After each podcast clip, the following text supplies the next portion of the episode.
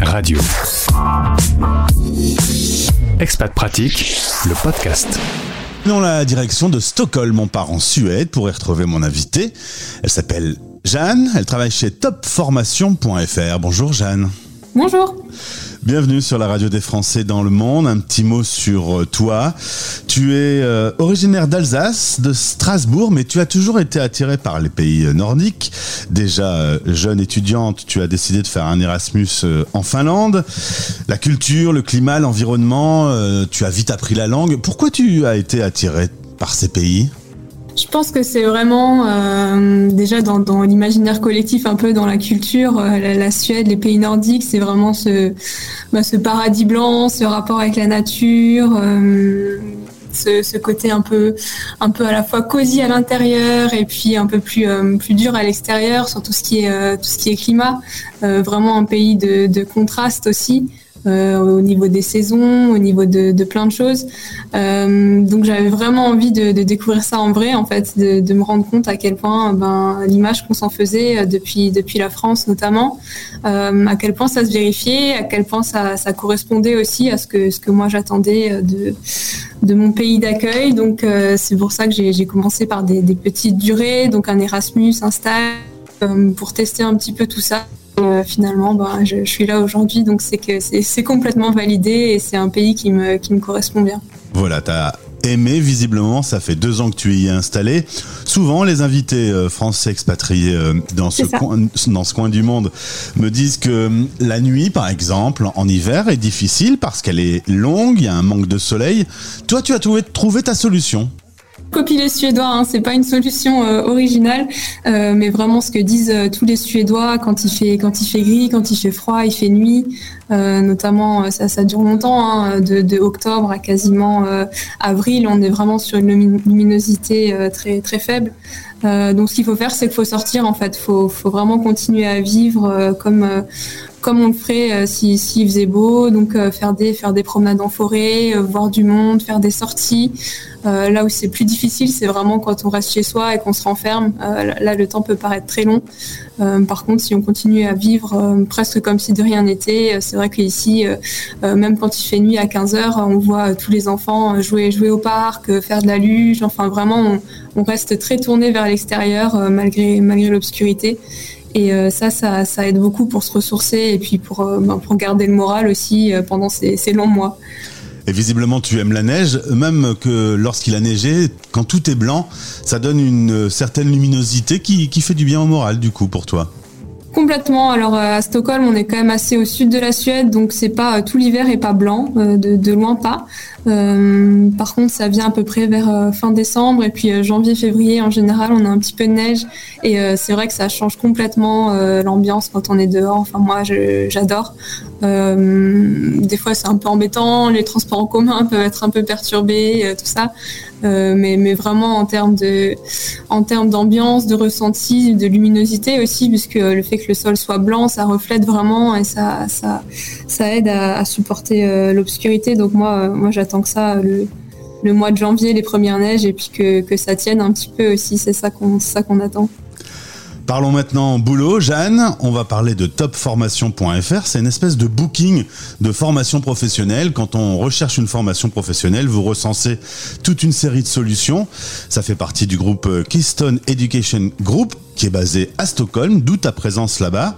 Et euh, qu'est-ce que tu peux me dire sur ce, ce service topformation.fr alors, euh, Top Formation, donc on recense euh, des formations euh, partout en France et à distance dans tous les domaines.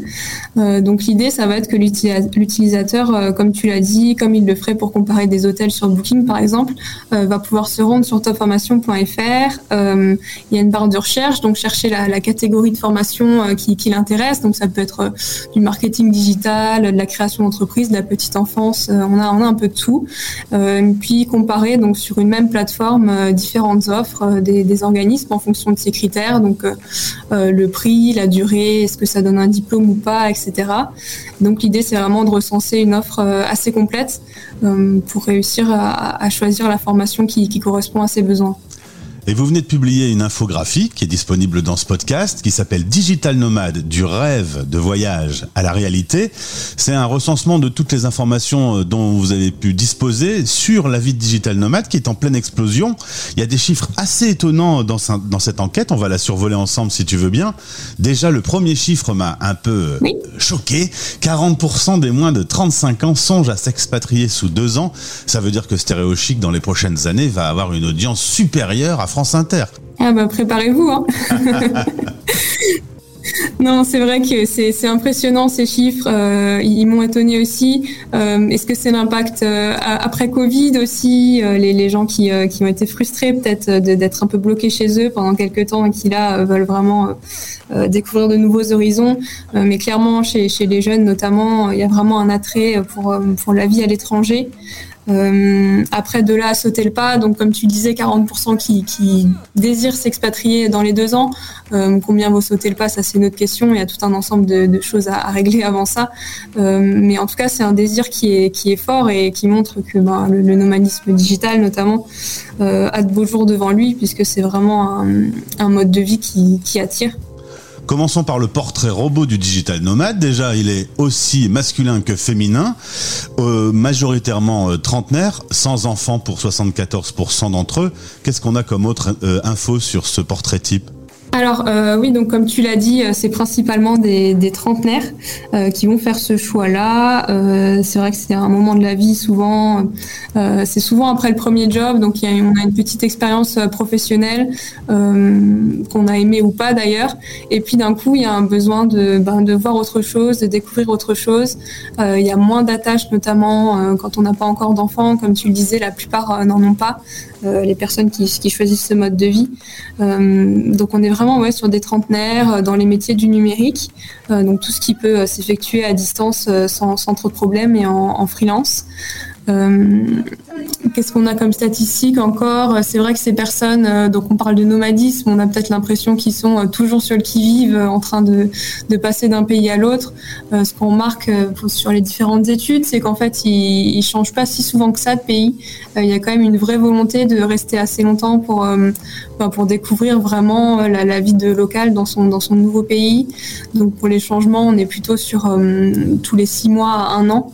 Donc il y a quand même une petite installation qui, se fait, euh, qui s'explique aussi par la logistique en fait qu'il faut déployer tout simplement pour euh, pour changer de pays, euh, pour trouver un, endroit pour travailler, pour arranger tous les petits les petites choses, la connexion internet, etc. Et puis juste s'intégrer et puis avoir une, vraie idée de la vie de local. Euh, pour ça, il faut y rester un petit peu. Donc, on est ouais, sur des, des trentenaires qui vont rester à peu près six mois euh, à chaque endroit avant de, partir, découvrir autre chose.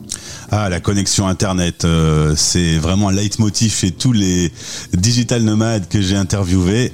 Parfois, ça les stresse un peu et on peut comprendre. C'est hyper stratégique. On va maintenant s'intéresser aux pays qui ouvrent leurs portes aux digital nomades. Euh, une trentaine propose un régime spécifique pour ces travailleurs. C'est quoi les, pays de destination les plus habituels? L'une des raisons principales pour choisir une destination, euh, ça va être le climat, donc la douceur du climat. Donc euh, pour les destinations les plus courantes, on est vraiment sur tous les endroits où il fait beau et chaud et la vie est peu chère. Euh, donc euh, clairement la Suède n'est pas en tête euh, en tête de liste, mais on va être sur Bali, sur le Mexique, l'Afrique du Sud aussi, l'Argentine. aussi, il y a des pays qui facilitent plus ou moins digital nomade, donc via les visas. donc il y a aussi se rendent compte un peu qu'ils ont un rôle à jouer aussi dans le fait d'être choisis comme destination, euh, de faciliter un peu la vie de ces personnes qui vont venir et qui sont quand même une, manne financière hein, pour, le, pour le pays euh, lorsqu'on a un peu de volume. Donc euh, il y a aussi un peu de proactivité. Maintenant, ça, commence depuis quelques années, des pays qui vont en fait mettre en place ben, des campagnes de communication. L'île Maurice, par exemple, a fait toute une campagne venez travailler chez nous. Euh, même pas forcément pour des digital nomades à temps plein, mais juste aussi des personnes qui télétravaillent régulièrement et puis qui peuvent s'installer là-bas pour euh, quelques semaines, euh, travailler depuis, depuis ces endroits-là. Donc euh, clairement, on est sur euh, destination ensoleillée, euh, pas trop cher, et puis comme tu le disais, quand même qui permet d'avoir une bonne connexion internet et des conditions de travail favorables. Et puis, euh, dernière chose, euh, quel genre de métier on fait lorsqu'on est digital nomade, selon les statistiques, selon les chiffres dont on dispose? Alors la plupart des digital nomades sont en freelance, donc à leur propre compte. c'est ce qui est le plus commun. Euh, certains sont aussi en télétravail classique, hein, donc en tant que salarié juste euh, qui travaillent à distance, mais c'est euh, un peu moins courant. On est sur 83% qui sont en freelance à leur compte. Et au niveau des métiers, c'est tous ces métiers du numérique en fait qui peuvent être exercés depuis n'importe où. donc on pense à rédacteur web, community manager, graphiste, développeur, tous ces métiers-là, traffic manager aussi. Euh, ensuite, on a des métiers qui sont peut-être un petit peu moins courants, euh, plutôt des, métiers passion, euh, par exemple euh, photographe, euh, coach en ligne aussi, sur n'importe quel, que ce soit coach en développement personnel, coach sportif, etc. Il y, a quand même beaucoup de métiers maintenant qui peuvent être exercés sans trop de problèmes à, distance. Euh, et qui permettent aussi de gérer ses propres horaires de travail. Ça, c'est un, critère important pour les digital nomades aussi. Euh, la plupart voulaient quitter les horaires de bureau le 9h-18h. Donc, euh, c'est des métiers qui permettent aussi d'organiser sa journée en fonction de, ses propres objectifs et puis de, la façon dont on veut en parallèle aussi profiter de l'endroit où on est. Euh, merci Jeanne, c'est très clair. Euh, d'autres chiffres, d'autres infos sont visibles dans le document qui est joint à ce podcast, notamment la checklist pour se lancer en freelance. C'est une enquête intéressante et euh, qui peut donner des idées. Aujourd'hui, on sent bien qu'il y a un engouement pour ce type de vie. Merci beaucoup. Je vous souhaite une belle journée à Stockholm. C'est quelle météo aujourd'hui? Soleil? Pas trop soleil, non. Une dizaine de degrés, nuageux, mais bon, ça, ça peut venir encore. Merci beaucoup d'avoir été avec nous, Jeanne, et au plaisir de te retrouver sur l'enquête, sur l'antenne. Merci, à bientôt. Votre émission sur Stéréo Radio avec Bayard Monde et Bayard Jeunesse, numéro 1 de la presse enfant.